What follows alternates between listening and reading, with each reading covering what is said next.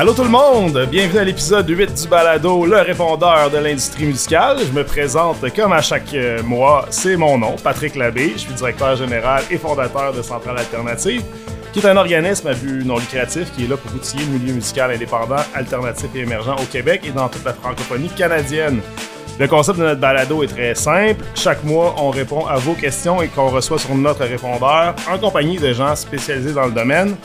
Euh, au cours du dernier épisode, on a invité Guillaume Ruel, puis on a discuté de booking. On, on cherchait à démystifier l'univers du booking d'un point de vue vente, d'un point de vue vision de l'agent de spectacle.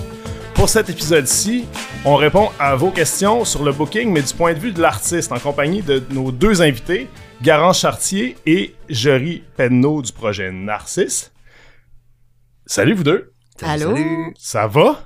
Ça va très bien, toi? Ben oui, super. Hey, merci d'avoir accepté notre invitation. Merci de l'invitation. Euh, pour mettre tout le monde en contexte, euh, je vais juste vous présenter rapidement, mais je vais aussi surtout vous laisser vous présenter parce qu'il n'y a personne mieux placé que vous-même. Euh, Garance, toi, euh, tu te consacres maintenant à 100% dans ton agence qui s'appelle Pétale. Euh, tu fais de la gérance et du booking pour Cosmophone, Foisy et Narcisse. Tu fais aussi de la mise en scène euh, pour la musique. Tu es également musicienne. Euh, explique-moi un peu ton parcours. Qu'est-ce qui t'a amené à, à être ce que tu es aujourd'hui? Puis pourquoi tu fais ça exactement? Qu'est-ce qui se passe? Wow, c'est comme une grande question très philosophique. Là. Il est peut-être un peu trop tôt pour rentrer dans pourquoi je fais ça maintenant. Je me le demande à chaque fois que je me lève le matin. Je le fais parce que je ferais pas autre chose de Mhm. ma vie, ça c'est sûr et certain. Euh, sinon, ben j'arrive d'un parcours quand même un peu, euh, c'est ça, un bac en musique, un bac en enseignement de la musique. Là, ben j'étais, j'ai enseigné au primaire et j'ai détesté ça tous les matins de ma vie. Fait que j'ai tout lâché, puis je voulais travailler dans l'industrie, je voulais en comprendre tous les rouages. Fait que je suis rentré dans une maison de disques, je me suis mis à faire de la comptabilité au départ, puis après ça, ben Malin malin, c'est quoi le? Bon an, malin. Bon an, Bon malin. an, malin. Malin. Malin, Ça va malin, tout le temps mal. Malin, malin. Très drôle.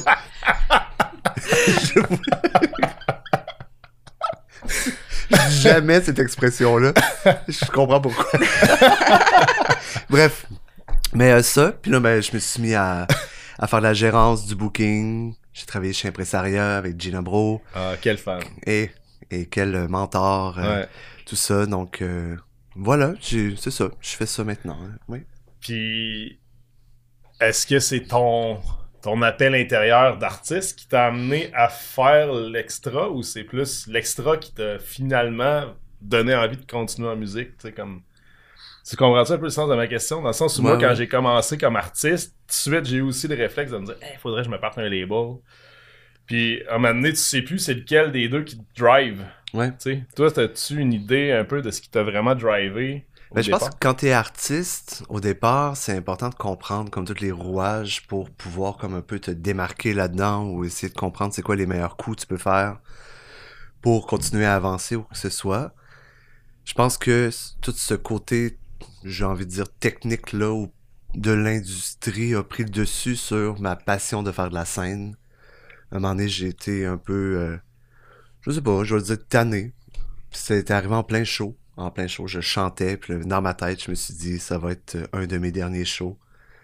Puis j'ai pas de regrets depuis, puis je travaille dans l'industrie maintenant, puis je préfère pousser les projets des autres que mon propre projet. On dirait que j'ai même plus de facilité à pousser les projets des autres que j'en avais à pousser mon propre projet. Quand tu dis pousser, est-ce que en toi, c'est le pousser plus loin artistiquement, tu sais, donner l'audace, la vie, tu sais, comme des fois on a peur de sauter comme un peu dans le vide. Mhm. Est-ce que c'est un peu de dire, regarde, laisse aller, là. moi je vais être un parachute, ou c'est plus de dire, là, je le pousse, sais, on va dire industriellement, donc tu sais, de le packager ou. Ouais, ben je travaille avec des projets qui sont quand même assez forts dans le package.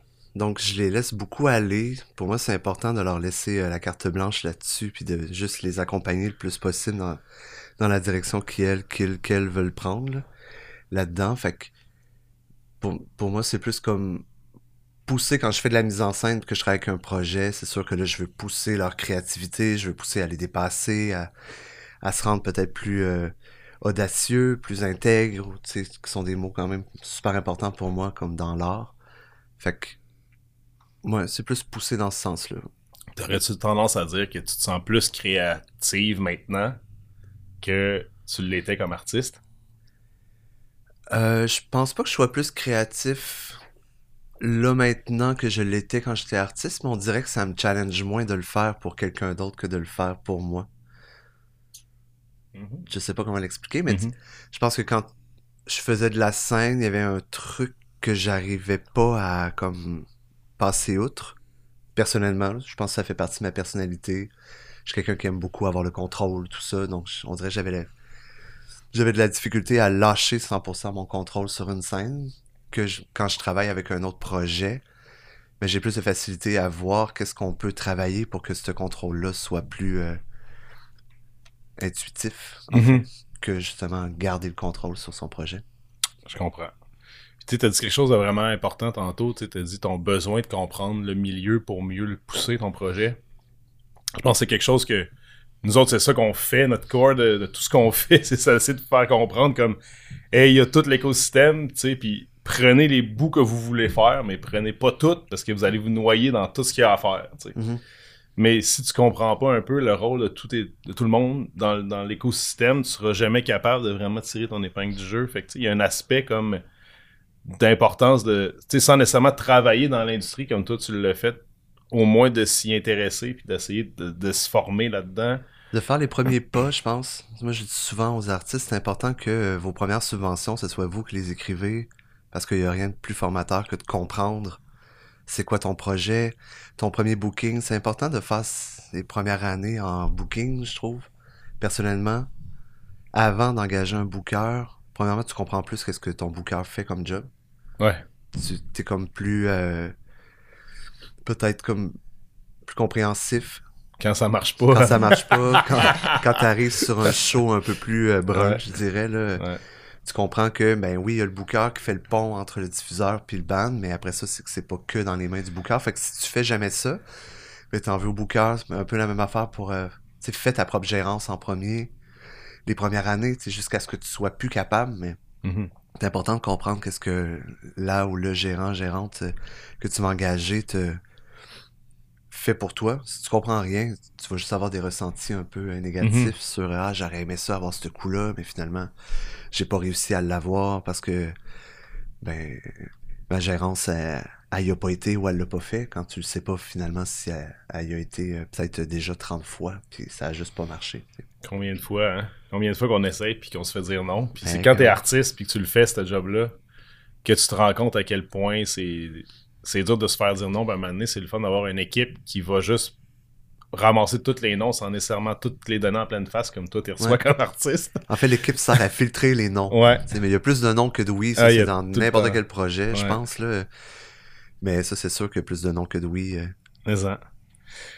Bon, là, euh, si on veut avancer dans notre conversation, euh, je t'ai présenté tout à l'heure, Jory, mais j'ai pas été dans le détail.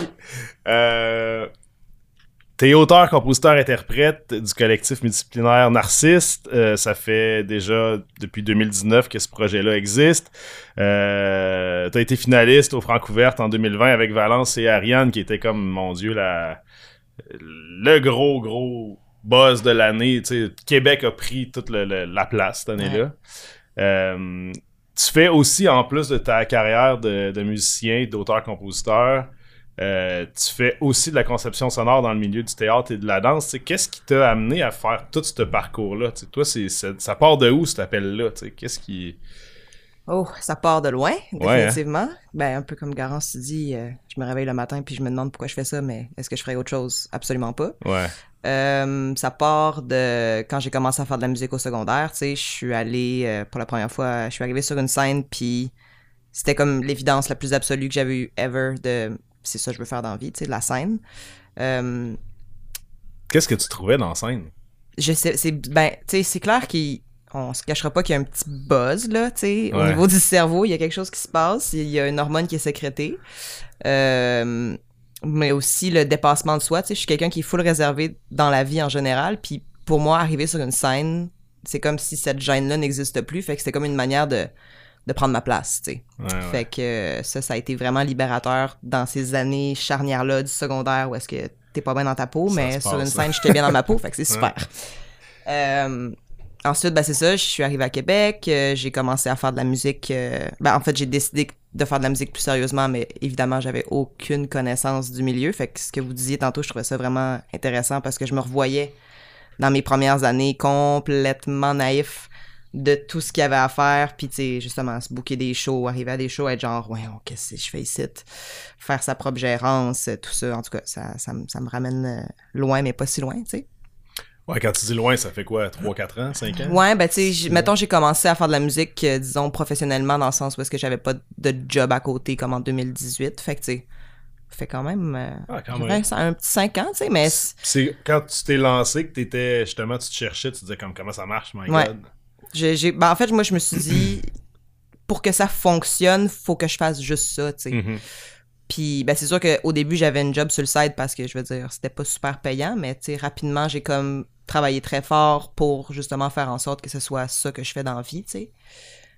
Puis effectivement, tu sais, pour moi, mettons mes premières années comme professionnelle, disons, c'était comme être à l'école dans le sens où est-ce que c'est un métier à apprendre, puis il n'y a Mhm. pas nécessairement de de- d'école carrément pour t'apprendre l'industrie, tu sais. Fait que pour Ouais. moi, l'ampli de Québec a quand même été un tremplin puis d'une grande, grande aide pour comprendre, figure out justement, tu sais, des demandes de sub, si t'as jamais écrit ça, Mhm. tu sais pas comment faire, tu sais. Puis effectivement, c'est vraiment, pour moi, ça a été vraiment, euh, mettons, quand j'ai starté Narcisse, ma première demande de sub, mettons, ma première ovation, mais ça m'a full aidé à comme figure out c'était quoi mon projet, puis qu'est-ce que j'avais envie de faire, puis offrir au monde, disons. Euh, puis après ça, ben évidemment, il y a eu les francs ouvertes, il y a eu beaucoup de choses qui se sont enchaînées, puis on dirait que le temps a passé super vite, euh, même s'il y a eu une pandémie puis que tout était arrêté. Pour moi, c'est comme ça a été mes années où est-ce que j'ai le plus travaillé, bizarrement. Puis, euh, tu sais, c'est ça. Narcisse est un, est un projet multi. Euh, pour moi, mettons, travailler avec la danse puis avec le théâtre, ben ça l'a encore plus renforcé ce lien-là que, que j'ai avec l'art multi, justement, d'aller chercher euh, des personnes à la mise en scène qui œuvrent dans le théâtre, de se, de s'allier avec des danseuses aussi dans nos spectacles. Fait que, tu sais, c'est comme toujours, toujours plus d'art dans, dans les spectacles. En tout cas, moi, ça me fait bien triper. Puis, ouais. Puis tu sais, tu. euh, tu sais, pour, pour toutes celles et ceux qui se demandent, tu sais, dans le fond, c'est pas toi, Narcisse, c'est le projet qui est Narcisse, right? Ça, c'est tellement la question. Non, mais tu sais, les- c'est sûr que tout le Pas monde. aller là. Non, mais c'est clair qu'il y a plein de monde qui se le demande. Ben oui, fait ben même moi, je me le demande, en fait. C'est ça l'affaire. Ben, tu sais, clairement que euh, n'importe quel projet a besoin d'une étincelle, disons. Je pense à être cette étincelle-là. Mhm. Euh, dans l'optique où est-ce qu'effectivement, tu sais, je suis auteur, compositeur, interprète, donc, tu sais, les maquettes, ça part de moi, mais tu sais, après ça, ça prend tellement d'ampleur rapidement à travers toutes les personnes avec qui je collabore que, tu sais, j'aime quand même le... J'aime quand même ça dire que c'est un collectif dans l'optique où est-ce que la voix de tout le monde a une importance, tu sais. Mhm. Ouais. Je comprends. Tu sais, t'as dit quelque chose qui m'a titillé tantôt quand t'as dit j'ai appris, tu sais, j'étais allé à, à l'ampli, puis grâce à mes premières demandes de sub, puis Garance en parlait, Mhm. t'as comme commencé à comprendre, tu sais, des Ouais. affaires. Tu sais, euh,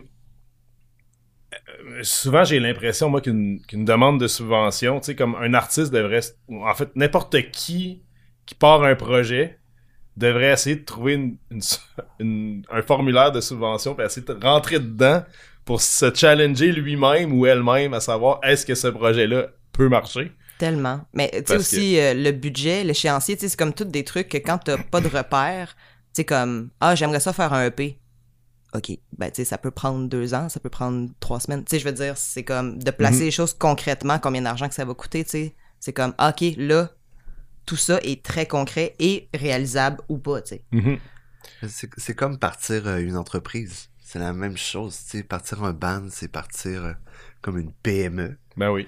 Fait que tu sais, si tu fais pas d'études de marché, si tu comprends pas où tu t'en vas, si tu comprends pas c'est quoi le qu'est-ce que tu as envie de mettre de l'avant, tu sais, ça ça peut changer là, en cours de route. Un plan d'action, c'est la chose qui change le plus euh, et le plus souvent là, mais c'est important de comprendre le budget, comment ça va coûter, est-ce que c'est réalisable, est-ce que mon échéancier est réalisable, est-ce que tout ça peut se cadrer dans six mois ou finalement en le mettant sur un papier, tu te rends compte que bon ben ce que je pensais faire en six mois, je vais le faire en deux ans.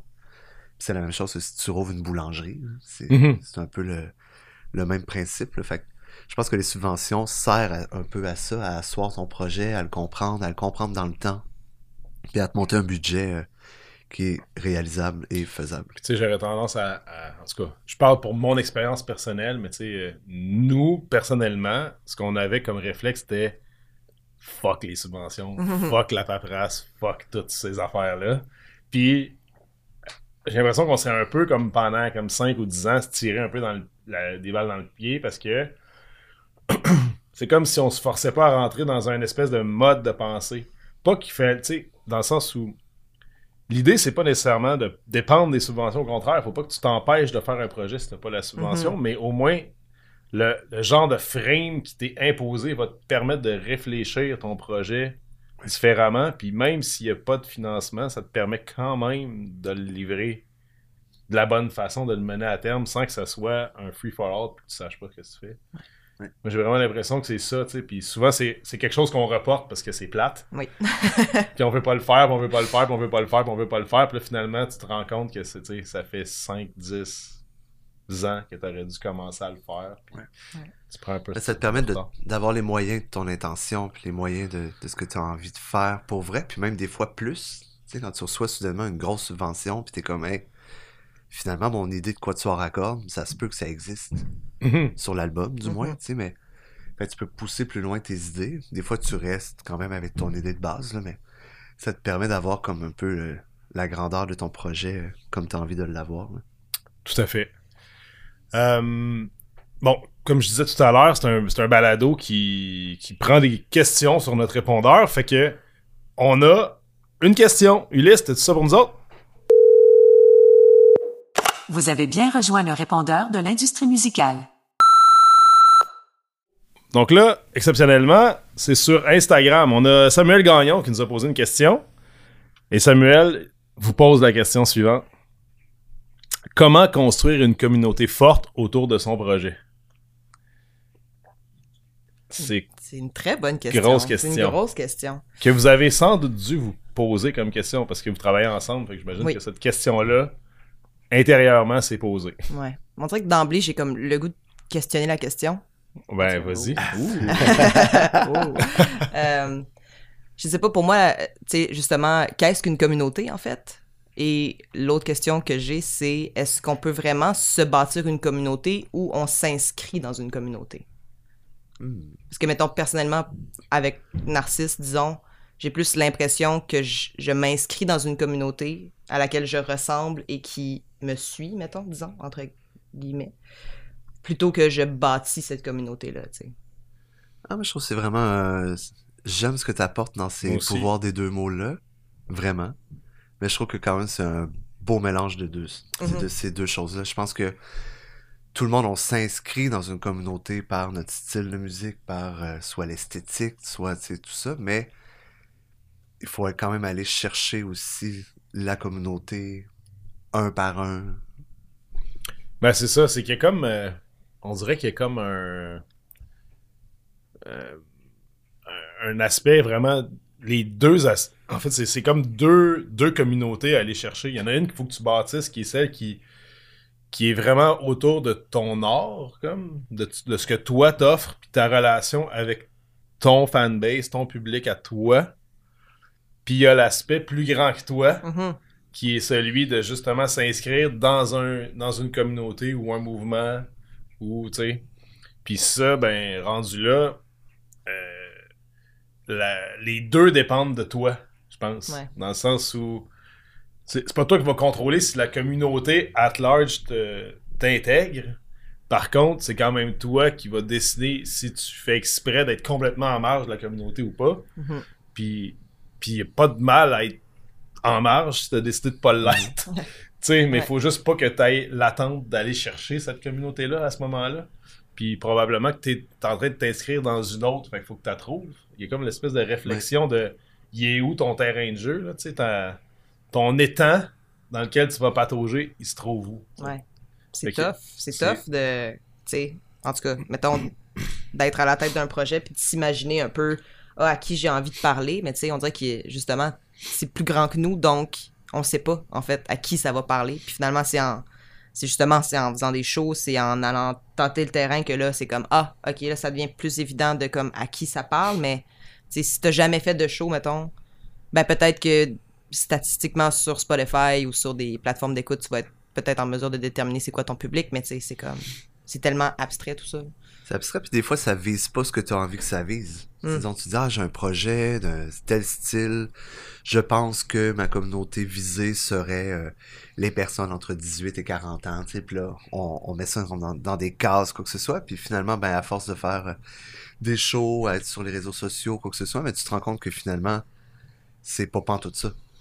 Ben, c'est ça. Mais je pense que ça vient un peu à, à résumer ce que tu disais tantôt, dans le sens où il y, a ce- il y a la communauté que tu contrôles pas, qui est celle, tu sais, comment les gens vont réagir à, ton, à ta proposition. Tu sais, ça, tu te fais une, une idée en tête, puis il y a comment les gens vont réagir, puis là, après ça, c'est toi qu'il faut qu'ils s'ajustent par rapport à ça. C'est un peu comme un chercheur d'art qui part, puis qui sait pas, il est où le filon. Puis là, faut qu'il essaye des shows, faut qu'il essaye des tunes, faut qu'il essaye des collabos, faut qu'il essaye des sons, faut qu'il essaye des ci, des ça, sur différentes plateformes, différents types de stages, différentes villes. Puis là, à un moment donné, boum, tu te rends compte que là, là, il se passe de quoi. Quand tu fais tel genre de tune à tel rythme, puis que t'es dans tel genre de communauté, bang, ça marche. Ok, ben là, il y a un filon. Une Absolument. fois que, une fois que tu as trouvé ce filon-là, euh, c'est de l'entretenir peut-être. Tu Ouais. C'est pas, c'est pas te limiter à ça, mais c'est de, de savoir que ça, ça marche. Fait que comment tu peux faire pour l'alimenter encore plus? Mhm. Sais, moi, je pense que c'est un peu ça que là, le deuxième bout où c'est toi qui bâtis ta communauté se crée. Ouais. C'est comme si viens- tu viens mettre du gaz sur un feu qui a commencé à pogner.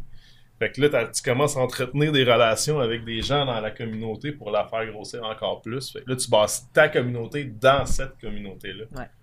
Je pense que c'est un peu comme l'équilibre qu'à un moment donné, il faut chercher, aller chercher, mais ça prend un temps de prospection, comme tu dis. Ouais. Mais Ça peut prendre quelques mois, comme ça peut prendre des années là, avant de, de vraiment tomber dessus. euh. Ah, ça peut prendre des, ouais, oui, ça peut prendre des années, ça peut prendre un mois, comme ça peut prendre euh, cinq ans, des fois, là, Mhm. c'est, c'est long, tu sais. Puis moi, je vois tout le temps la communauté un peu comme une cible. L'artiste, c'est le point rouge au centre. Sa première communauté, c'est souvent sa famille, ses amis autour de lui, qui vont être là pendant les deux premières années à toutes les shows, qui auront vu le show euh, 25 fois, mais c'est pas grave, ses amis sont là. Ça, c'est une première communauté qui est super importante, qui croit en toi coûte que coûte. Puis là, mais après ça, ben, tu changes là, de d'anneau sur ta cible en élargissant, mais je pense que de penser que soudainement tu vas avoir une- un gros boom de- dans ta communauté de 2000 personnes du jour au lendemain, c'est un peu comme utopique. Ouais. C'est plutôt comme aller chercher tout le temps un par un du monde. Plus tard, tu as une personne de plus dans ta communauté. Cette personne-là, ben, peut-être qu'elle va parler à deux autres, trois autres personnes autour d'elle. Puis, puis là, moment c'est quand tu sors de justement ta famille, tes amis très proches, que là, tu commences vraiment à bâtir puis à comprendre c'est quoi ta communauté. Mais. Puis ça, c'est le défi. C'est souvent là, je trouve que les artistes passent ou cassent. Là. Quand il faut qu'ils. Tu sais, quand premier bassin décide que là, c'est assez, ils n'ont fait assez, ça fait deux ans qu'ils suivent, puis là, ils viennent moins, ils vont venir une fois par cinq ans tes shows après. Ben là, t'es aussi bien d'avoir réussi à trouver quelque chose parce que ça se peut que le prochain step il soit long. Là. Mhm. si Ouais. t'as pas Ouais. déjà commencé à trouver ton, ton filon. Puis il y avait un, moi je viens de la scène punk rock, tu sais, puis dans, dans, dans le milieu, il y a toujours eu le gros euh, le gros travail sur les fan clubs, tu sais. Le- Mhm. les- tout l'aspect de développement de fanbase, puis le, le- la fameuse connexion avec ton crowd, tu sais. C'est comme tellement important de, de garder, puis les réseaux sociaux le permettent ça comme bien plus facilement qu'avant. Tu besoin de faire des, des inscriptions à envoyer des affaires par la poste, puis des, ben, si tu veux, tu peux, mais, mais tu sais, il y a moyen quand même d'être très proche de ton public en, en l'écoutant, en y posant des questions sur les réseaux sociaux, en répondant, en étant là pour eux autres. tu sais, euh, Ouais. C'est tes meilleurs ambassadeurs. tu sais. Mhm. Ça te prend vraiment comme. Faut comme cibler tes super fans. Ouais. Puis Le badge. le badge, ouais. ouais. Mais, ouais. Non, c'est une blague. tu sais, il y, a- il y a ça, mais il y y, a aussi ceux qui sont pas nécessairement sur les, les méthodes de ce monde. Ouais, mais il y a un retour à l'infolettre. Très, Ben oui. très fort pour aller chercher sa communauté qu'on avait un peu perdu là, dans les euh, Facebook, Instagram, tout ça, parce que tout le monde gonflait la, sa, sa communauté là sur les réseaux sociaux, puis les subventionneurs, même les, les- plusieurs euh, postes de l'industrie regardaient tout de suite, sinon tu poussais un ban, ils allaient voir tout de suite le nombre de likes que tu avais. Puis là, ils font comme, bon, ben ça fait 4 ans que tu existes, puis tu as 500 likes sur Facebook, mais je suis moins intéressé par ton projet, même si ton projet est comme vraiment solide. Ça, même si, bon, on adhère ou on n'adhère pas à ça, moi j'adhère pas du tout à ça, mais ça reste quand même, c'était euh, ça. Fait que là, les gens se sont retournés vers l'infolettre de plus en plus pour euh, un peu sortir des réseaux sociaux. Là. Ben, tu sais, c'est-. Ça fait quoi, tu sais, 15 ans que Valère faisait ça dans le temps? Mhm. Ils ont commencé leur carrière comme ça, à donner leur musique puis à recueillir des, des courriels, tu sais. Puis c'est encore, à mon avis, la meilleure façon de partir Mhm. une communauté. Euh, tu sais, tu peux les rejoindre tout le temps. C'est comme une empreinte digitale, un courriel quasiment. là. Tu sais, je veux dire, euh, t'as pas besoin d'être multiplateforme puis de. Tu sais, si la personne est intéressée, elle va suivre. Au pire, elle va se désabonner quand elle sera plus intéressée. Ouais, c'est ça. Tu sais, Il y a comme de quoi qui est intéressant là, qui est. T'as pas besoin d'essayer d'aller chercher l'attention tout le temps, tout le temps, tout le temps, tout le Ouais. temps, tout le T'es temps. comme pas victime des algorithmes malgré toi, mettons. C'est ça Ouais. aussi, tu sais. Puis euh, t'as raison, tu sais, je pense que le, le- le travail par euh, par infolettre ou euh, tu sais de de juste être connecté un à un, tu sais, c'est comme d'avoir vraiment une présence individuelle avec ton public va te permettre de, de le développer. Ils vont se sentir utiles. Ils vont se sentir Faut- uniques aussi. Ouais. Faut pas comme les. Faut pas oublier que c'est des ambassadeurs, tu sais. Comme faut pas avoir peur de leur demander qu'est-ce qu'ils veulent, qu'est-ce qu'ils ont envie de faire, quelque part, parce qu'ils ils vont avoir envie de participer. Ouais, Je suis d'accord, mais il faut pas non plus que l'artiste se perde Non, non, non, à demander qu'est-ce que ma communauté veut. Ben non, ben ben, elle veut ça, fait que je vais m'en aller là, mais finalement, l'artiste, c'est pas ça qu'il voulait. Non. Fait a comme tout un, un- une balance là, à avoir là-dedans. Ben oui. là. Tout à fait. Vraiment. Puis, tu sais, dans. Je pense que la communauté, on s'entend que c'est c'est un élément clé de d'un show. Tu sais, dans le- ben, d'un show ou d'un projet musical. là. Mais tu sais, si t'as pas de communauté, il y a des grosses chances que tu aies du mal à vendre des tickets. Ouais. Ou, ou à te faire écouter même ces plateformes ou whatever. C'est une des grosses parties de ta valeur comme projet artistique, même si à la base, tu sais, euh, on se dit on n'est pas, mettons, dans le, le profit, puis on n'est pas dans, dans, dans le concept absolu de l'art avec un grand A, mettons. Mais tu sais, au final, s'il n'y a pas de public puis de communauté, comment veux-tu faire Ouais. bâtir? Tu sais, il y a comme un aspect de. C'est la communauté qui fait vivre le projet ultimement, tu sais. Ouais, Qui- hum, il y a une- moi, il y a une partie de moi qui trouve ça un peu fucked up dans la musique, justement, cette affaire-là. Parce que, mettons, en tant qu'artiste, faut faire attention aussi à. Faut pas que toute, mettons, la valeur que tu t'accordes passe par là. Parce qu'on a tendance à, justement, comme, regarder ces chiffres sur Instagram, puis être comme. juste, voici ma valeur, tu sais, voici ce que mon projet Mhm. vaut. Puis vu que ça dépend essentiellement de d'autres humains ou de cette communauté-là, en tout cas, moi, personnellement, il a fallu que je fasse un chemin comme très précis pour ne pas tomber dans le ah ben là j'ai peut-être pas assez d'abonnés Instagram et là ça veut-tu dire que genre mon projet ça vaut pas grand chose puis en tout cas il y a comme ça en musique qui existe pas nécessairement dans les autres disciplines ou différemment disons parce que tu sais mettons effectivement ta communauté c'est les personnes qui vont acheter les billets fait que si t'as pas cette communauté là qui va venir à tes shows puis là c'est comme la roue Mhm. qui tourne puis c'est facile d'embarquer là-dedans dans le spin de comme l'anxiété de ah j'ai je parle-tu aux bonnes personnes, j'ai-tu assez de monde qui me suivent? Ça, pour moi, c'est un aspect très important du travail. Justement, c'est pour ça que je vois aussi les médias sociaux comme une job maintenant, plus que comme Mhm. un loisir personnel, parce que faut vraiment que je fasse cette limite-là pour ma santé mentale. Mhm. Ouais. Ben oui, ben tu sais, en même temps, les réseaux sociaux, c'est une des formes de travail à faire pour la communauté. Bâtir sa communauté, ouais. euh, Garance parlait de l'importance des infolettres ou de.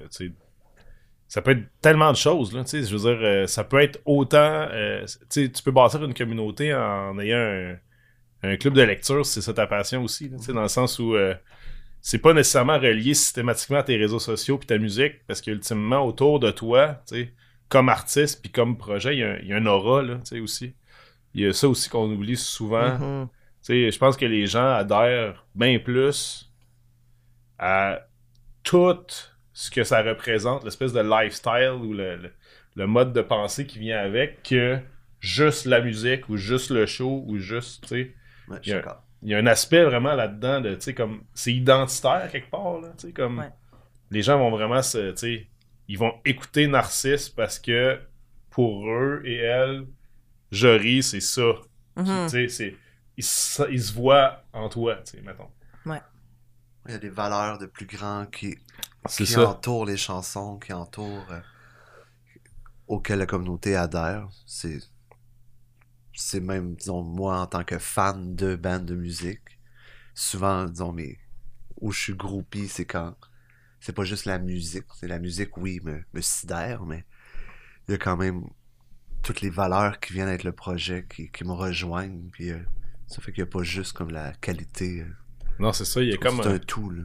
La légende autour du projet, là. Ouais. Mais tu sais, il y a comme de quoi pareil. Ça te prend, tu sais, euh, Éric Blanchard, que tu dois connaître. euh, dans Éric et les bons moments, tout ça. Euh, justement, Ulysse avec nous autres. euh, il- on a commencé, on s'est connus là-bas, tu sais, puis il disait tout le temps, à chaque fois qu'on rencon- qu'ils ont rencontré un nouvel artiste, lui, il posait tout le temps la question c'est quoi ton histoire? Oh. C'est quoi que t'as à raconter. Ça coûte cher en bière pour Ouais. ça à tout le monde. Mais tu sais, mais c'est ça pareil, c'est parce que si t'as une histoire à quelque part, il y en a pas. Parce que c'est pas vrai, il y en a tout le monde en a une, puis tout le monde en a une fascinante. C'est juste qu'il y en a qui sont pas capables de voir qu'ils sont fascinants. Ouais. Ils le reconnaissent pas eux-mêmes, donc ils seront donc jamais aux yeux des autres, tu sais. Il y a comme de quoi un peu là-dedans de faut que tu le saches que tu vaux quelque chose, tu sais, c'est comme Ouais. tu sais Je pense, disons, pour faire. euh, faut que tu saches ce que tu vaux pour pouvoir mettre. pour pouvoir lever le volume sur ça. Ça devient un peu ton image de marque.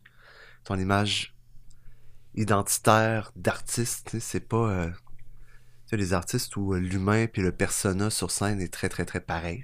Mhm. Il y a des artistes qui lèvent le volume sur certains trucs. Puis je pense qu'en sachant ton histoire, en sachant d'où tu viens, c'est c'est plus facile de lever le volume puis d'avoir une identité après euh, artistique beaucoup plus euh, solide, intègre avec ta personne puis tes valeurs aussi. là. Toi, euh, tu sais, dans ta réflexion, est-ce que, tu sais, t'as-tu eu la réflexion de comme, comment je raconte mon histoire pour connecter avec ton, ta communauté? Quand même. Mais ça a quand même été euh, clair dès le début. Tu sais, mettons, quand j'ai commencé Narcisse, mais c'est sûr que je faisais déjà partie, disons, de la communauté LGBTQ+, depuis mon adolescence. Mais là, ça a comme été le même moment où est-ce que je commençais à m'identifier comme une personne non-binaire. Fait que pour moi, dès le départ, c'était comme à qui j'ai envie de parler, ben c'est à ces gens-là parce que je m'identifie à ces gens-là puis j'espère, tu sais. Jamais je dirais, mettons, je suis porte-parole pour, tu sais, genre, jamais, jamais, jamais. C'est pour ça que je dis comment identifier une communauté, puis je pense que c'est la communauté qui choisit aussi d'une certaine manière. Fait que pour moi, ça a été assez évident que c'était ça. C'était à ces gens-là que j'avais le goût de m'adresser parce que, en fait, j'avais un peu envie de faire comme. J'aurais aimé avoir accès à, genre, mettons, une personne non-binaire qui fait de la musique étant plus jeune dans. Ouais. Ou juste quelqu'un de la communauté, en fait. Surtout au Québec, tu sais. Fait que, ouais. Pour moi, ça a été ça, le. Comme mon- ma grande évidence au départ. Puis, tu sais, après ça, c'est sûr que ça s'est déployé différemment parce qu'évidemment, euh, j'ai fait mon premier show de Narcisse. euh, J'étais pas juste en face de gens de la communauté, là. Il y avait Mhm. vraiment plein de gens. Puis de plus en plus que je faisais de shows, de plus en plus. Il y avait toujours un peu de gens de la communauté, mais j'étais comme, OK, mais clairement, je, je parle pas juste à ces gens-là. Mhm.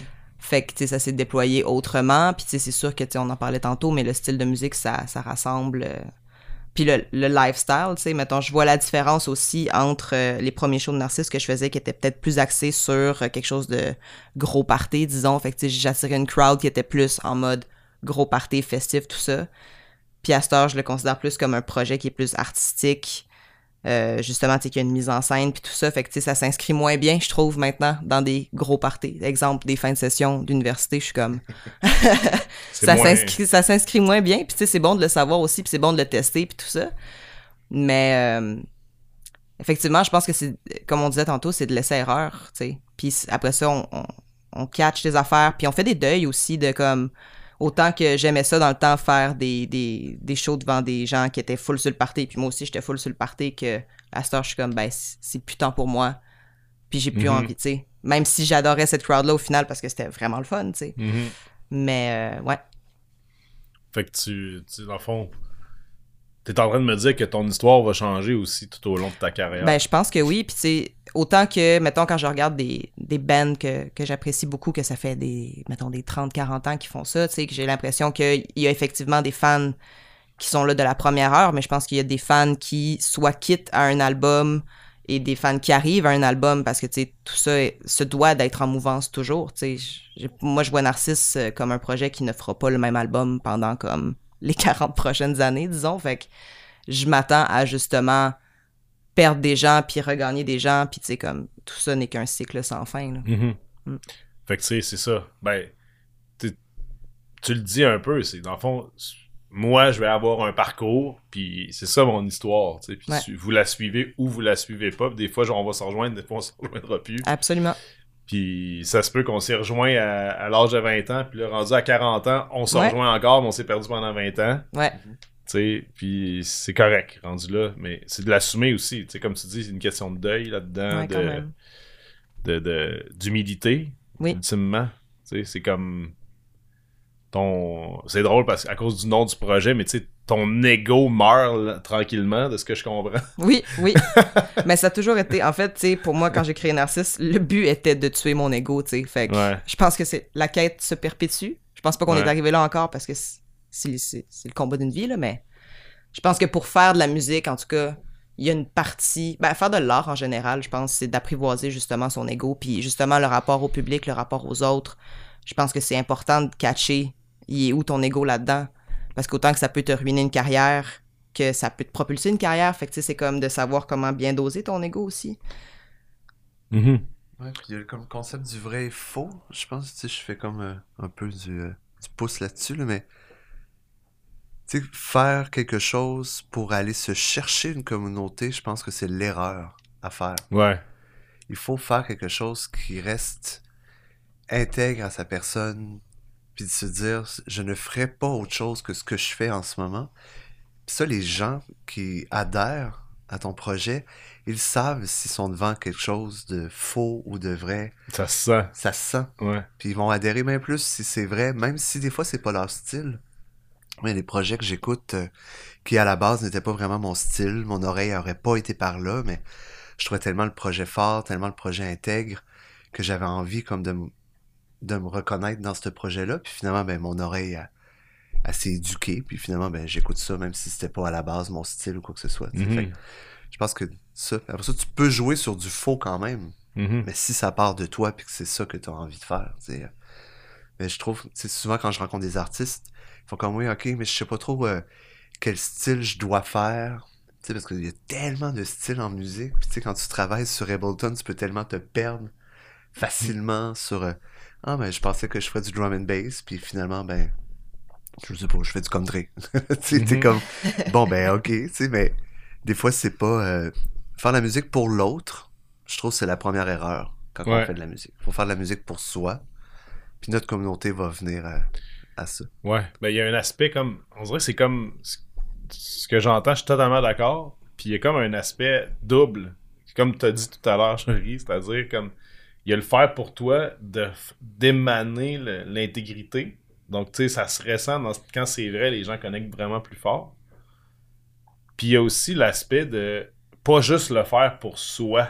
Mhm. Parce qu'à un moment donné, il y a, il y a aussi la, le danger de, de, de finalement juste se le faire pour soi-même, ça devient un, un projet personnel. Ouais. C'est tellement personnel que le monde n'arrive même plus à, à connecter dessus parce que c'est comme hermétique. Tu t'es fait ton propre, ta propre bulle pour ton propre, euh, ta médication quasiment. Tu sais, c'est quasiment ça qu'on crée souvent. C'est comme on, on se fait du bien à nous. Mais tu sais, si on oublie qu'à quelque part, il y a d'autres mondes qui ont besoin de se faire du bien aussi, puis que tu peux être un, une espèce de, de, de- de- de pont énergétique vers eux autres, ben Ouais. tu sais, comme, faut penser à cet aspect-là aussi. Tu sais, c'est pas de pas faire ce que tu as envie de faire, mais c'est de de pas fermer la porte, tu sais, pour que ça continue Mhm. de rayonner, mettons. Je Ouais. pense que c'est là qu'il faut lâcher l'ego. Ouais. Absolument. Tu as un ego au départ, tu montes ton projet, tu travailles ton projet, puis à un moment donné, ben, il faut que tu comprennes jusqu'où tu as le contrôle là-dessus, jusqu'où ton ego arrive. Là où ce que Jory disait tantôt, de donné, juste apprendre à faire comme, bon, ben, moi j'ai fait mon bout de chemin, maintenant ça m'appartient plus, je le vis, je le partage, puis je laisse aller mon ego pour justement euh, Mhm. continuer à avancer là-dedans. Puis faire du pouce, tu sais, utiliser ta communauté comme moteur pour ton propre développement personnel aussi. Là.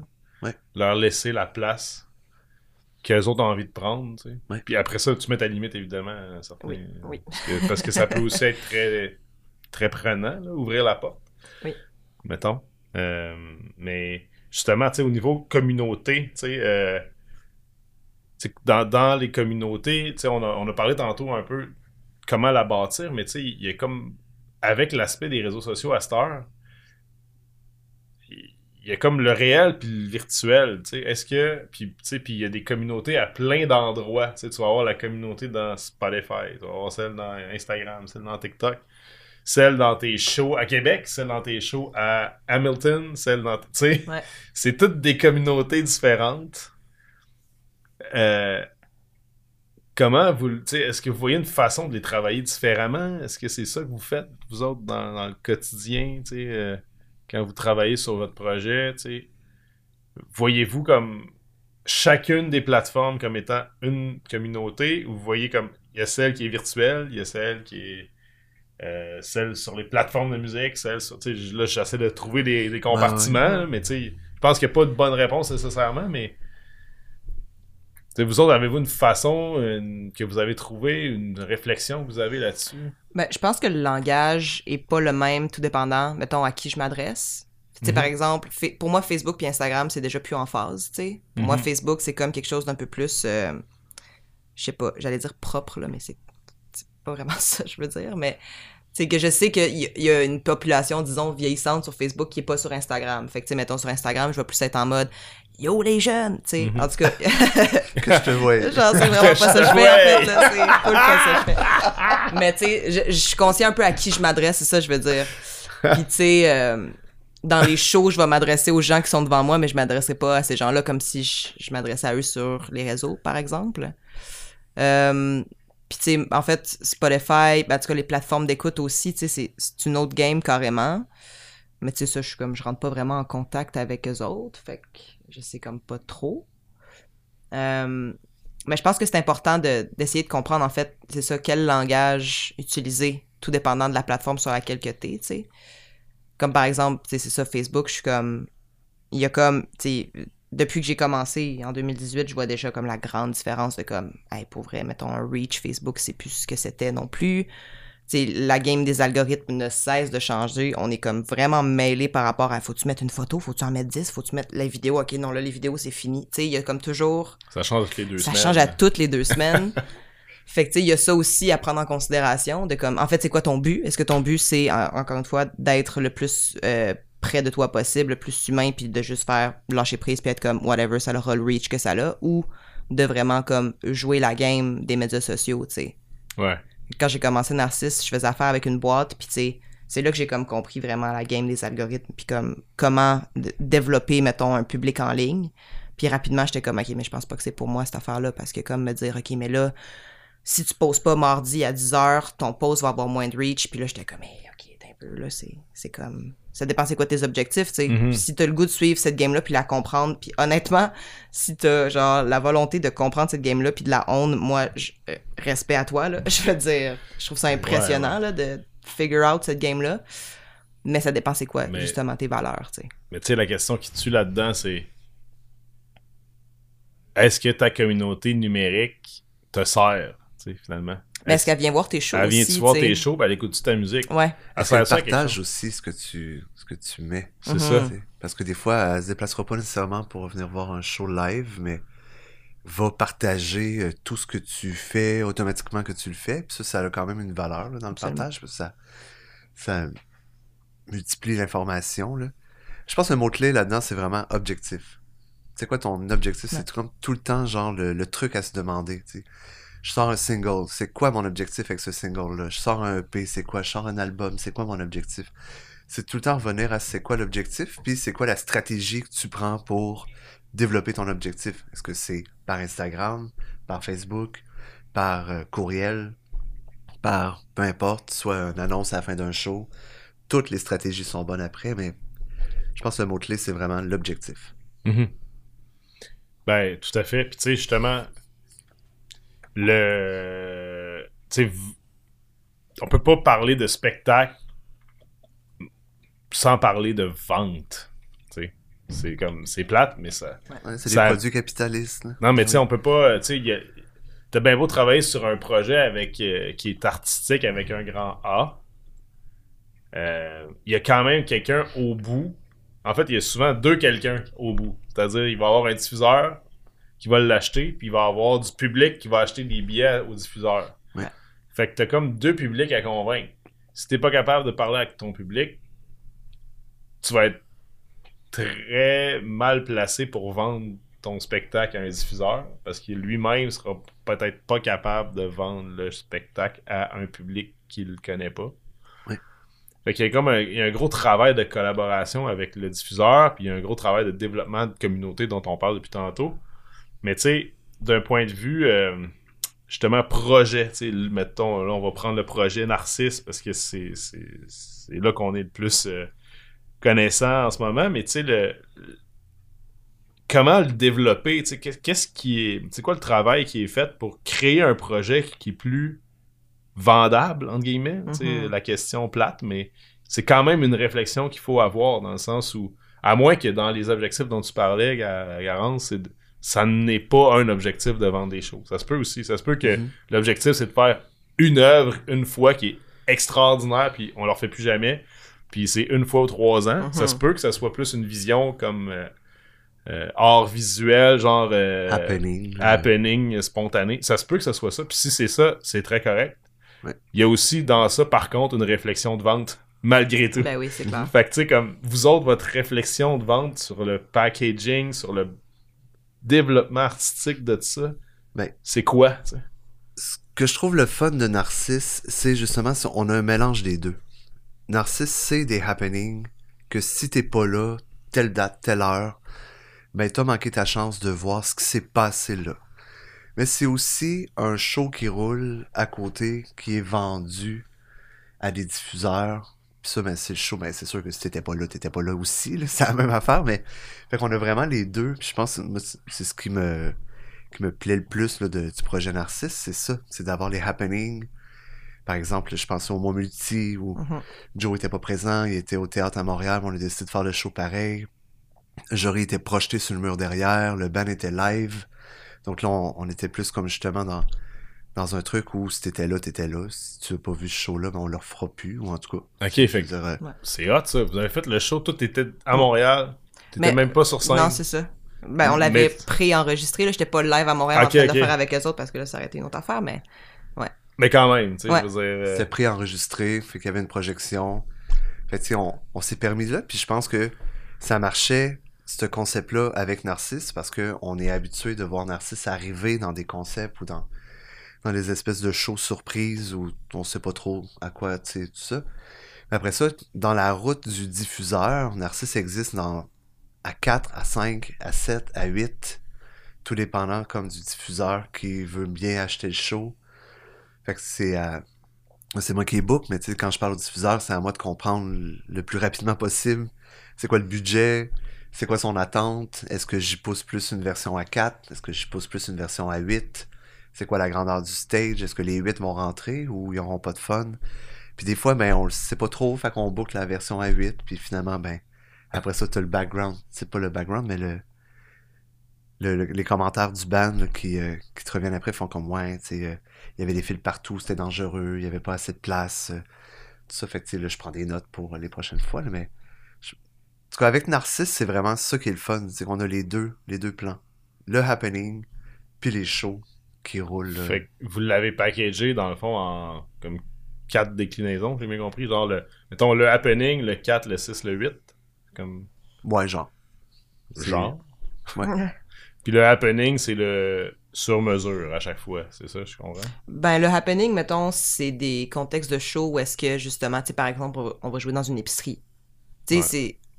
À la base, mettons, pour moi, Narcisse, c'était de jamais refaire le même show. C'était toujours de jouer dans des contextes un peu, euh, des fois, étranges aussi, tu sais. Euh, puis là, avec l'avenue de l'album, c'était une avenue qui était moins possible dans l'optique parce que là, on avait quelque chose à présenter de vraiment très concret. Fait que, d'où le- la forme vraiment plus classique. Disons que là, on roule le show, puis ça, c'est comme ce qu'on vend finalement. Mais justement, j'aime vraiment beaucoup que sur le site, on se garde toujours la possibilité de faire des shows un peu hors série, disons. Mhm. Où est-ce que là, on s'adapte vraiment au contexte. Donc, mettons, avec le mois multi, j'étais pas là, on s'est adapté au contexte, préenregistré, projeté, tout ça. Fait que ça fait en sorte aussi que, je pense, pour le public, c'est cool aussi de faire comme Ah, mais j'ai vu cette version-là. Puis là, ben, ah, Narcisse fait un show à Québec à soir. Ah, je comprends pas trop c'est où. Ah, c'est dans une épicerie. Ah, ok. Genre, toujours comme, des fois, un truc qui pop, puis je sais pas, ça, ça pimente un peu la chose. Puis, tu sais, comme quand vous avez bâti le show, ben, en fait, euh, rendu là, c'est quatre shows. Euh, c'est quoi les questions que vous êtes posées pour vous dire comme ok pourquoi comment vous vous êtes retrouvés à vous dire ça nous prend quatre shows? Puis c'est ces quatre shows là les meilleurs choix. Tu sais comme qu'est-ce qui arrive cette réflexion là puis pourquoi ça? Ben, j'ai envie de dire en premier les budgets. Tu sais, quand, par exemple, on est parti en Europe. Bon, ben, en Europe, là, c'est des billets d'avion, c'est de l'hébergement, c'est du déplacement, c'est des perdièmes, c'est, c'est tout ça. Fait qu'on pouvait pas se permettre de partir à 7. On Mhm. n'avait pas le budget pour ça pantoute. Fait qu'on est parti à 4. Mais c'est un, un exemple un peu euh, outre-mer, là, qu'avec des gros, euh, des gros frais, mais c'est un peu la même chose ici. là. Quand je parle avec le diffuseur, fait comme ben, moi, mon cachet, c'est ça. Mais je suis comme parfait, donc je vais t'envoyer telle formation.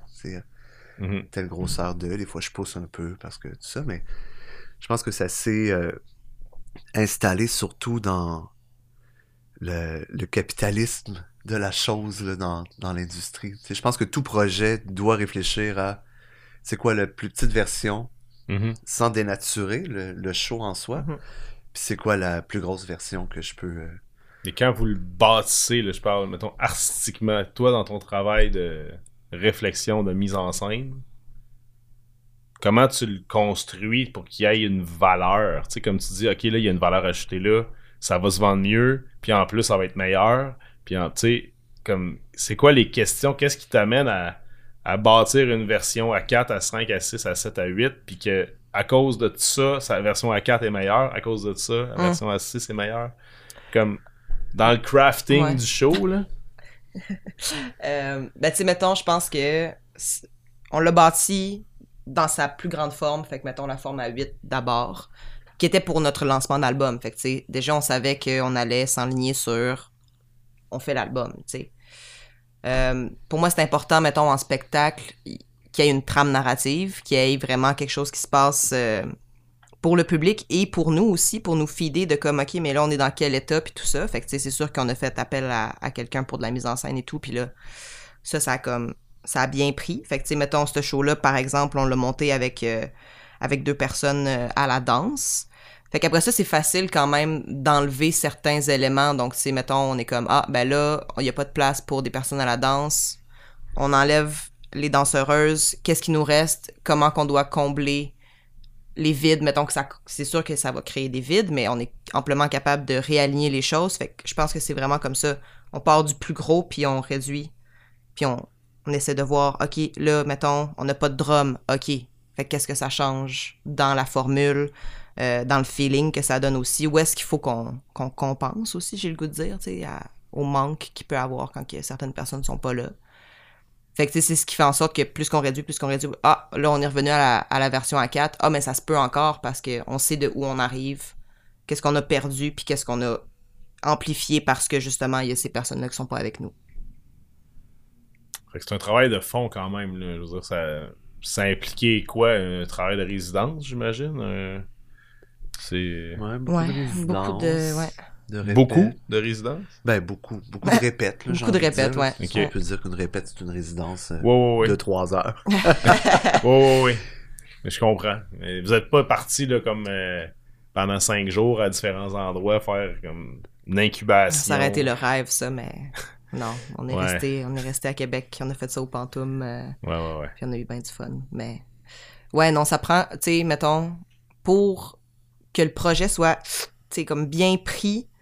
Puis surtout, tu si tu veux vraiment investir, mettons, dans une mise en scène, ça prend vraiment du temps, tu sais. Ça prend aussi.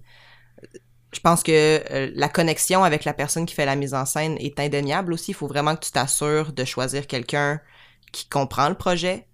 Euh, puis tu sais, moi je travaille avec des gens de théâtre, ils ont même pas le langage musical nécessairement, mais on est quand même capable de se comprendre, tu sais, fait qu'il faut pas non plus avoir peur de comme aller voir comme de long en large, tu si c'est une personne qui comprend ton projet, puis qui a à cœur tes intérêts, puis qui comprend justement tes objectifs, euh, mettons euh, dramatiques, disons. Je pense que ça vaut vraiment la peine de comme établir ce lien-là, puis de le travailler sur un plus long terme, tu sais. Genre faire une journée, je suis comme, ok, c'est t'as les bases puis tout ça, mais tu sais, d'approfondir le truc, je pense que, mettons, à long terme, maintenant, je suis comme, tu sais, on a travaillé vraiment ce spectacle-là longtemps. On a fait le, le lancement à Québec.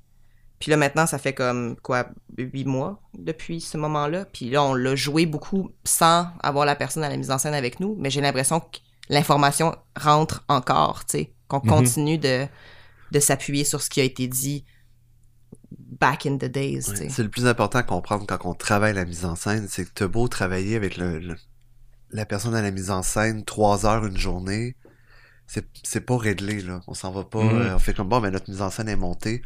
Moi, je suis toujours un show, ça se travaille en show. Mhm. T'as beau être euh, en local de répétition pendant trois ans, tant si longtemps que t'es pas à jour 1 de ton show, dans une salle, avec le public, l'énergie que tu reçois, Mhm. l'énergie que tu donnes, mais c'est là que le show prend vraiment sa valeur. Puis souvent travailler, tu sais, parce que oui, on a travaillé la mise en scène avec Narcisse pour le lancement, mais on a retravaillé peut-être trois, quatre fois C'est vrai. Ouais. depuis en huit mois avec la personne à la mise en scène.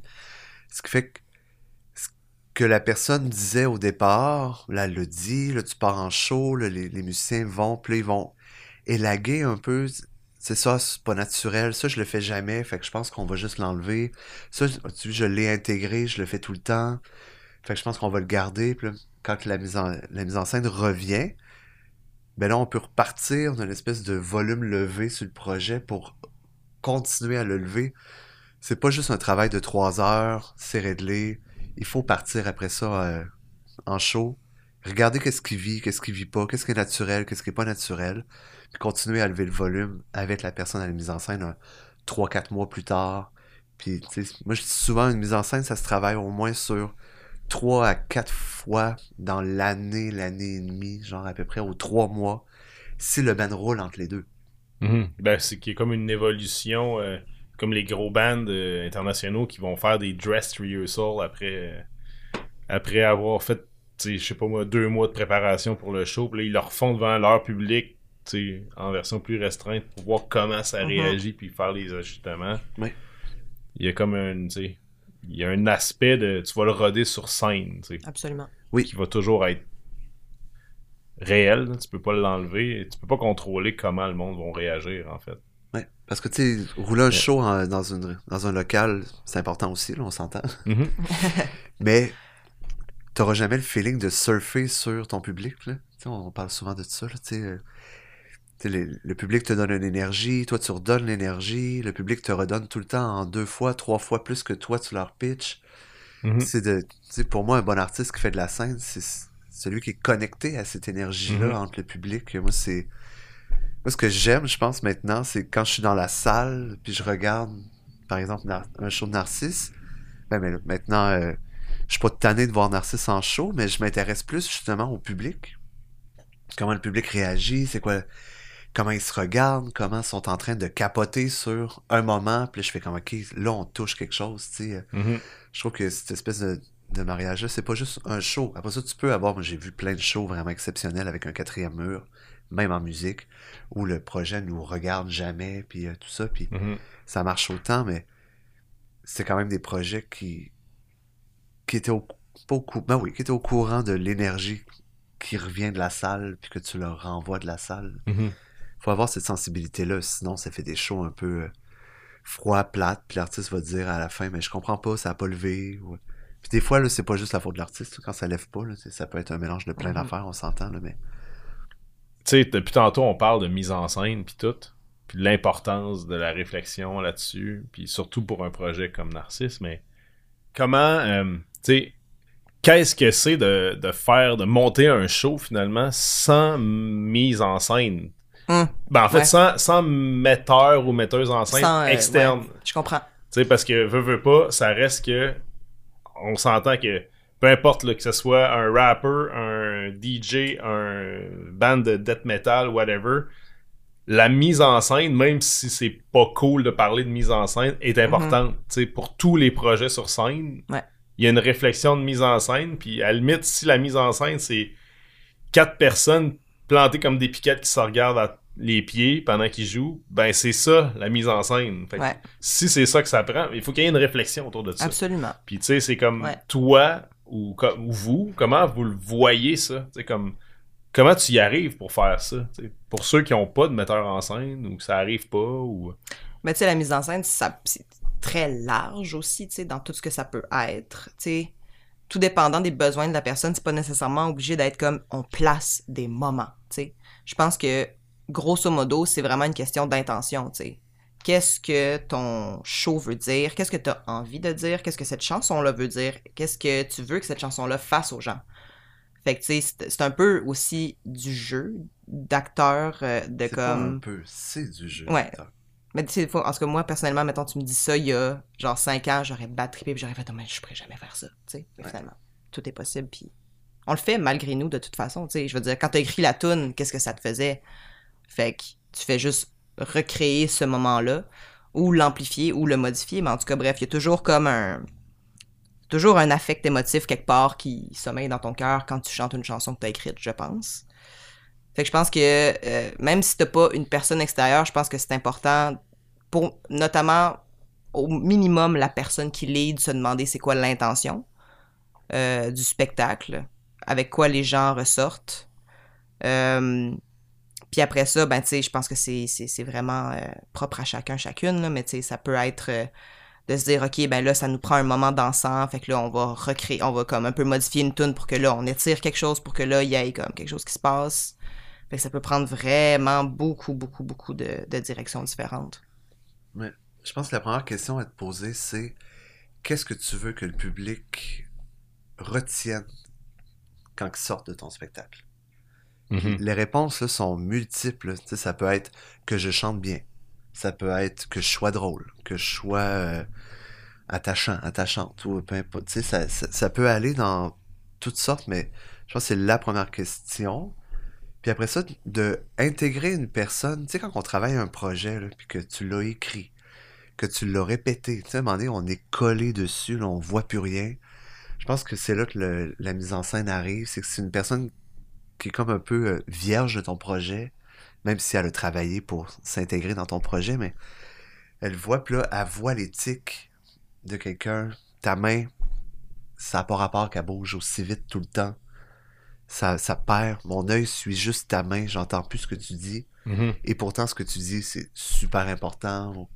Donc, on va travailler, on va pointer des, des trucs plus euh, précis. Puis, pour revenir aussi à interprète, je trouve que dans.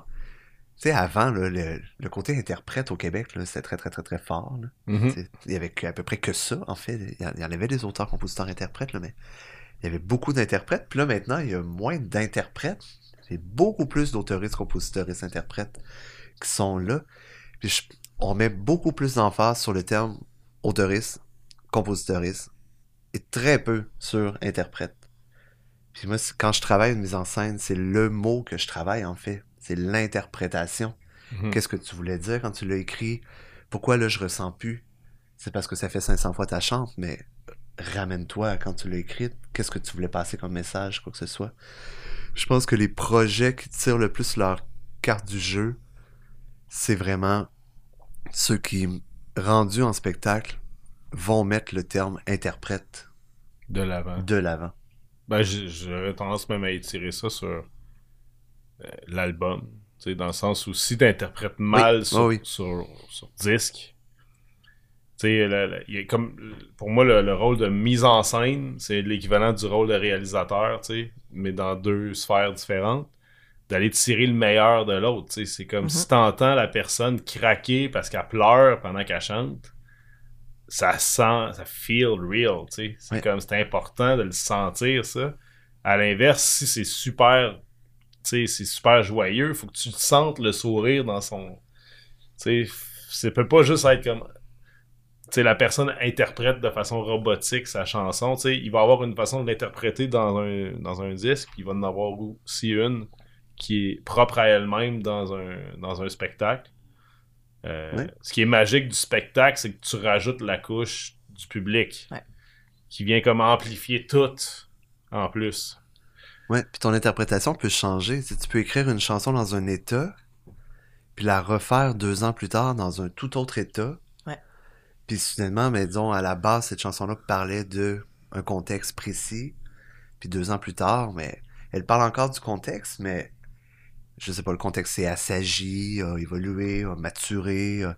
Fait que là, t'es plus dans le même niveau d'interprétation que quand tu l'as écrite, la chanson v'là deux ans. Fait c'est comme un travail qui est en constante évolution, puis qu'il faut toujours se redemander qu'est-ce que je veux laisser au public qui vient me voir quand il quitte la salle. Il quitte avec quoi en tête? Mhm. Puis là, ben, euh, on a tout le temps un petit segment euh, en terminant qui qui est, qui est comme bien particulier. Tu peux-tu m'envoyer ça, Ulysse? La question de Patrick. Comme si c'était la première question que je posais de, la, de tout le podcast.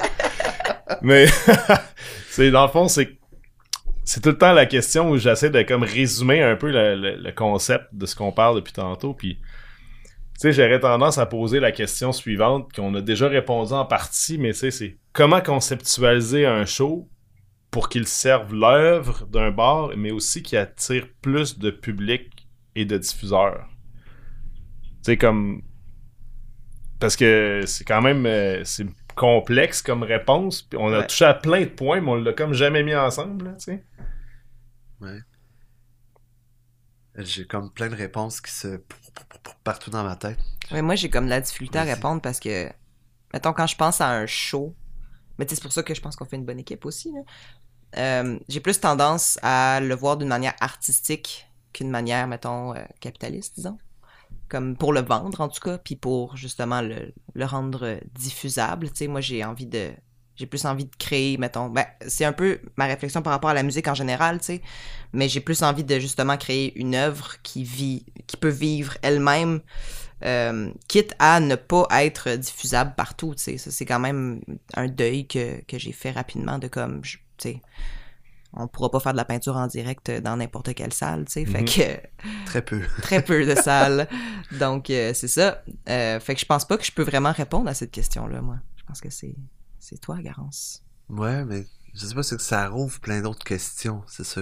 Pose-les, comme, pose-les. comme on, on est sur la fin, des fois, j'ose pas. Non, non, mais vas-y, on- Ouvrir une boîte de. Pandore. Là, on me fait signe, genre. Vas-y! Let's go! Let's go, pédale dans le fond! Mais tu sais, c'est que c'est c'est un travail d'équipe. Tu sais, oui, il y a comme le, le projet artistique qui se développe, tout ça. Il y a le public qui, disons, je dirais les premières strates qui vont s'intéresser au projet, qui vont venir voir tout ça. Il y a le travail du diffuseur qui va prendre des risques. Puis là, on est post-pandémique, tu sais, les risques sont très euh, calculés, très... euh, tu sais, les diffuseurs, oui, ils prennent des risques, mais moins qu'ils en prenaient avant. Puis là, je comprends, c'est comme ils veulent remplir leur salle. Tu sais, il y a comme Mhm. tout l'enjeu, je comprends de- d'où ça vient, tout ça. Mais de rester toujours, je reviens, là, c'est c'est gossant quasiment, mais je reviens à l'intégrité du projet. Mhm. C'est de rester le plus intègre à ce que tu veux, puis après ça, à être conscient justement que, ben écoute, par mon intégrité, puis par mon projet, ben cette salle-là, elle me bookera pas. Puis ben, c'est plate pour cette salle-là, parce qu'elle aurait dû quand même embarquer dans, dans le truc, tu sais. Puis souvent, les diffuseurs, ils vont dire euh, Ah, mais je sais pas quoi faire avec tel projet, ou je sais pas comme, comment les intégrer. Puis moi, c'est comme la réponse qui me fait un peu euh, prendre la table puis avoir envie de la renverser, là. Parce que, tu sais, ils vont dire Ah, ben c'est pas mon public, tu sais. T'imagines en mode WWE, là. Ouais, ouais, c'est ça. Ah! Les tables partout. Tu Parce que descendre du coude sur un diffuseur, bang, bang. C'est parce que ce risque-là, c'est pas juste à l'artiste tout le temps à le prendre. Puis il faut le, se partager ce risque-là entre le diffuseur, entre le public. sais, de devenir curieux, mais la curiosité du public passe par le diffuseur. Tu sais, le diffuseur, c'est comme le pont entre l'artiste et la curiosité du public. Euh, si on leur donne tout le temps euh, la même chose, puis que on n'ose jamais ouvrir aucune boîte de Pandore sur, euh, sur la curiosité de son public, mais je trouve que c'est de prendre son propre, sa propre clientèle pour euh, des gens qui sont pas capables de faire leur, leur propre idée sur un projet ou quoi que ce soit. Ces risques-là, que je comprends pourquoi ils existent, gagnent vraiment à être de plus de moins en moins euh, mis de l'avant. Il faut prendre des risques partout pour que ce risque-là ne soit pas juste sur l'artiste en soi. Mhm. Parce qu'on est tout, c'est tout un travail d'équipe. Tout le monde là-dedans. Moi, je travaillerais pas s'il y aurait pas, s'il y avait pas des projets comme Narcisse, Cosmophone, Foisy, qui sont pour moi des projets super importants, que j'ai envie que tout le monde écoute ça, puis que j'ai envie que tout le monde découvre ça, autant sur scène qu'en, qu'en album. Mais sinon, ben, sûrement que je me trouverais d'autres projets. là, Je, je l'avoue, mais je veux dire, tu sais, s'il y avait pas de musique, mais il y aurait pas de diffuseur, il y aurait pas de salle, il y aurait pas, tu sais, fait que c'est tout un travail d'équipe, c'est de le comprendre que c'est un travail d'équipe, qu'on gagnerait bien plus à travailler, à se tendre la main tout le monde, que à nous faire répondre des ah ben je sais pas quoi faire avec ça dans ma programmation. Ben, tu sais, c'est que je sais pas quoi faire avec ça, puis plutôt, honnêtement, je ne sais pas quoi faire avec ça. Alors, comment pourrions-nous essayer de. Il y a comme. Ouais. Il y a comme. Ça se peut que ça soit pas maintenant parce que justement, tu n'arrives pas à trouver des solutions, mais il y a comme un travail de fond à faire souvent pour développer du public. Puis, on parlait de communauté tantôt, mais tu sais, autant l'artiste que le diffuseur a son public. Mhm. Tu sais, je veux dire, il va avoir un diffuseur va avoir son bassin régional, mais il va aussi avoir une identité.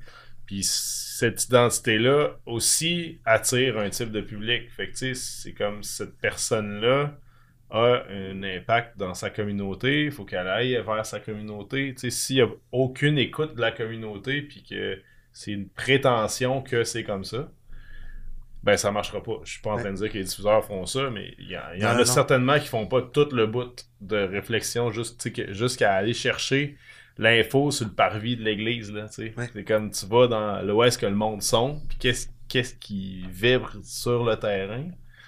Ça, c'est important, tu sais, parce que il y aurait bien plus de risques qui, étaient pris- qui seraient pris si c'était le cas. Puis c'est souvent pour ça, je pense que c'est les, les jeunes endroits où les jeunes, tu sais, les, les écoles, puis les, les, les, les jeunes regroupements qui, qui prennent des risques parce que eux autres, ils savent que c'est là que ça se passe. Il n'y a on pas, vous y a aime, pas hein, de les risque. diffuseurs, on vous aime. Ben oui, ben oui. Ben non, mais c'est pas. euh, c'est, je suis pas en train de dire que. Non, non, je sais, moi non plus. Mais tu sais, c'est, ce que, ce que je dis, c'est que tu sais, c'est, c'est, comme. euh, comment dire, c'est. euh, Il y a comme un, il y a une réflexion, tu sais, justement, à savoir euh, le, le, le public. Tu sais, on en a parlé, ton public, il est où, mais tu sais, tu vas-tu.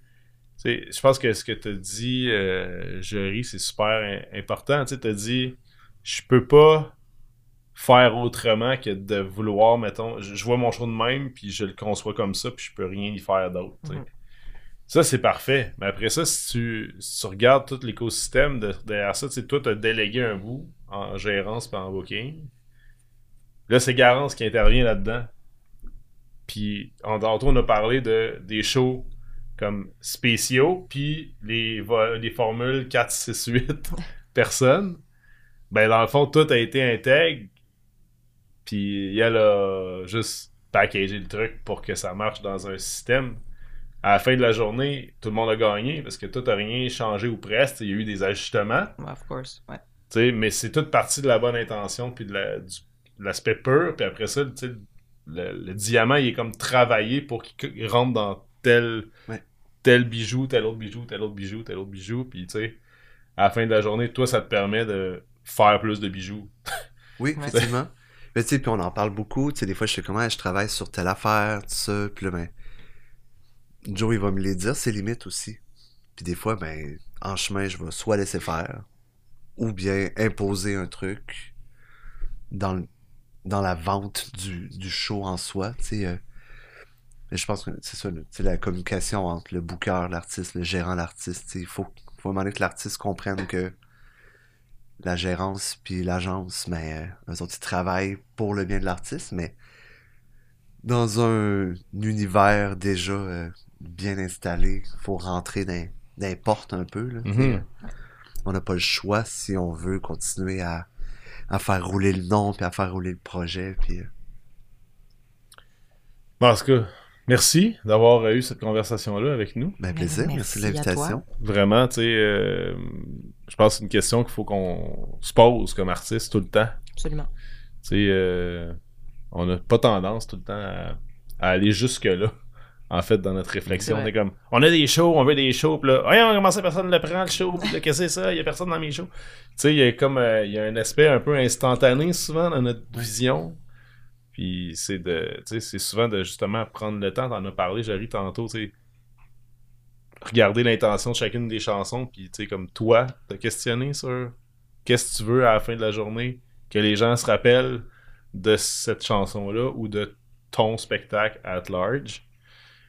Je pense que au final, de juste prendre le temps pour y penser vient un peu faire comme le premier gros morceau qui est à faire finalement. Ouais. Tu sais, sans avoir des millions en investissement à faire là-dessus ou plein de monde qui travaille sur le projet, c'est surtout de prendre le temps d'y penser finalement. Ouais. Pas être trop pressé, puis après ça le faire. Mais euh, je vous remercie vraiment d'avoir euh, contribué à cette euh, information et ce partage de notions. Très très cool. Euh, c'est comme ça qu'on finit le podcast euh, cette semaine. Euh, c'est déjà la fin de l'épisode euh, 8. On est déjà rendu à 8. Je m'attendais même pas à ce qu'on se rende jusque-là, on dirait. Euh, C'était une super belle saison. On continue euh, encore et encore et encore. Puis on dirait qu'à chaque fois qu'on creuse plus loin, on a tout le temps des nouveaux sujets qui pop. Puis d'ailleurs, si vous avez des sujets que vous voulez nous présenter, n'hésitez pas à nous écrire sur toutes les plateformes qui existent, Instagram, euh, TikTok, euh, là, on est rendu euh, LinkedIn, Facebook, euh, des courriels, ah ouais, let's go, tout, est là. Fait écrivez-nous, écrivez-nous pour des sujets, mais surtout, appelez au répondeur. Le répondeur, c'est simple. Le numéro de téléphone, c'est le 581-814-2218. 581-814-2218. Euh, Laissez-nous vos messages sur la boîte vocale et on va interpeller les dieux musicaux pour qu'ils viennent répondre à vos questions. Et euh, je tiens à remercier vraiment euh, ben, vous deux. Vous deux parce que je vous aime d'amour personnellement, d'abord, et parce que ce que vous faites est vraiment extraordinaire. Et j'espère qu'on va être capable de développer ensemble. Ça fait longtemps qu'on y travaille, mais j'aimerais ça qu'on développe encore plus tout ce qui est développement musical au sein de la communauté de 2SLGBTQIA+. Parce que là, j'ai tout le temps le problème du 2S que je sais jamais où le mettre. Là, à cette heure, je le sais. Là. Euh, mais euh, j'aimerais ça, tu sais, j'aimerais ça qu'on continue de développer ça ensemble. Puis je trouve ça super pertinent. euh, et, et pas juste pertinent, mais tellement important et, et- et présent, tu sais, dans le sens où c'est tellement valide, faut tellement que ça rayonne. Tu sais, ça serait le fun qu'on juste qu'on qu'on arrête de le prendre comme étant quelque chose qu'on doit rentrer et plutôt que ça soit juste là. Entièrement d'accord.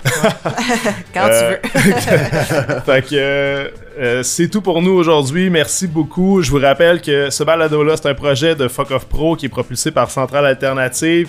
Euh, je vous rappelle aussi qu'on a plein de formations, panels, euh, plein d'outils pour le milieu de la musique. A même une carte d'abonnés qui vous donne plein de rabais chez plein de partenaires comme l'Impérial de Québec, le Café Bravo Musique, etc., etc., etc.